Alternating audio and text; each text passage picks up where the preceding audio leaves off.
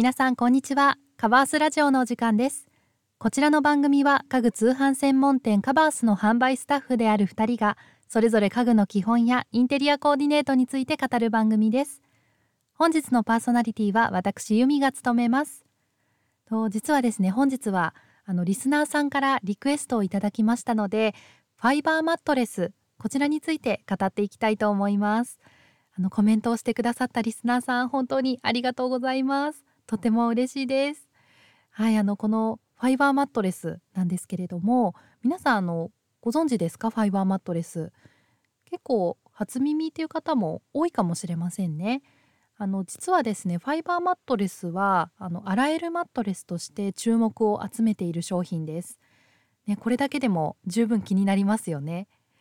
はいなので今回はそんな注目のファイバーマットレスについて、まあ、どんな構造になっていてメリットは何なのかご紹介していきたいと思います。ぜひ本日も最後までお付き合いください。それでは早速ファイバーマットレスとは何なのかご説明していきたいと思います。とですねファイバーマットレスはあのポリエチレンというプラスチックの一種の素材を編み込んで作られているマットレスです。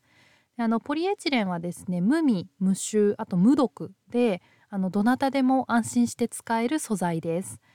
でまあ、そんなポリエチレンから作られているファイバーマットレスのメリットなんですけれどもまず最大のメリットが丸洗いできていつでも清潔に保てるというところです。あの冷水または常温のシャワーで水洗いできるんですね。なのであのちょっとこう今日は汗いっぱいかいちゃったなとかちょっとお子さんがおねしょしちゃったっていう時でもあのマットレスごと洗えるんですね。すごいいいですよねそれって。であとこう外側につけるカバーも洗濯機で洗えるようになっているものが、まあ、ほとんどなのでいつでも清潔に使っていただけます。で2点目なんですけれども、まあ、2つ目のメリットなんですけれどもあの適度な反発力で快眠できるというのがポイントです。あの体圧分散性に優れているのであの、まあ、体をこうしっかり支えてくれて疲労回復効果が期待できます。なのであの結構こうアスリートの方からも支持されているマットレスです。ではあの最後にメリット3つ目ですねはあの通気性が良くあとカビや湿気に強いというところです。あのポリエチレンはあの吸水率が低いのでこうマットレスの中に湿気がこもっちゃうっていうことがあまりないんですね。あの空気がこう循環しやすいので、まあ、その分こうカビ発生のリスクを大幅に減らせるようなあのマットレスです。まあ、丸洗いもできるので汚れがね気になったらすぐ洗えるっていうところもあのそういったこうカビとかの発生のリスクを減らせるあの要因です。はいこんなねあのメリットたくさんのファイバーマットレスなんですけれども、まあ、ちょちょっとこう注意点とかないんですかって聞かれることも多いのであの使う上での注意点もお伝えしておきたいと思います。まず注意点1つ目なんですけれどもあのファイバーマットレスはちょっと熱に弱いんですね。でなのであのちょっとこう冬とかに電気毛布やあの布団乾燥機とかを使ってしまうとちょっと溶けてしまう可能性もあるので、まあ、こちらはちょっと避けていただきたいと思います。で2点目ですねが通気性がまあいいっていうのは先ほどお伝えしたんですけどもその分ちょっと冬に寒さを感じることがあるんですね。なのであのベッドパッドとか敷きパッドをあの併用するのがおすすめです。まあ、特にねベッドパッドはあのより快適な寝心地になるので一押しです。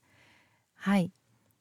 で、まあ、こんなちょっとこうここまでメリットデメリットデメリットとか注意点をお伝えしてきたんですけれどもあのファイバーマットレスがおすすめな方を最後にお伝えしておこうと思います。まずあの暑がりの方やお子さんあのやっぱりこう汗をたくさんかいたりあのちょっと汚してしまいがちなのでお子さんとかがいらっしゃるとなのであのファイバーマットレス使っていただくとあのこう掃除も掃除というかお手入れもしやすいので暑がりさんとかあとお子さんすごくおすすめです。あとは寝返りが多い方あの体圧分散性に優れているのでこう結構寝返り打つ方はあのファイバーマットレスすごくおすすめですね。あとはアレルギーが気になる方、まあ、常に寝具を清潔にしておきたい方っていうのはあのファイバーマットレスすごくおすすめです。ぜひ使ってみていただきたいと思います。はい。本日はファイバーマットレスとは何なのか、まあ、特徴とメリットあと注意点についてご紹介してきました。こちらですねあのマットレス選びの参考にしていただければ幸いです。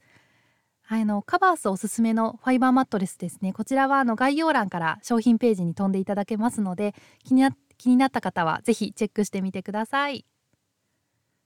カバースラジオではインテリアや生活に関する質問を募集しています。皆さんから送っていただいたお悩みはあの今回のように番組のテーマとしてどんどん採用させていただきますのでぜひお気軽にお声をお聞かせください。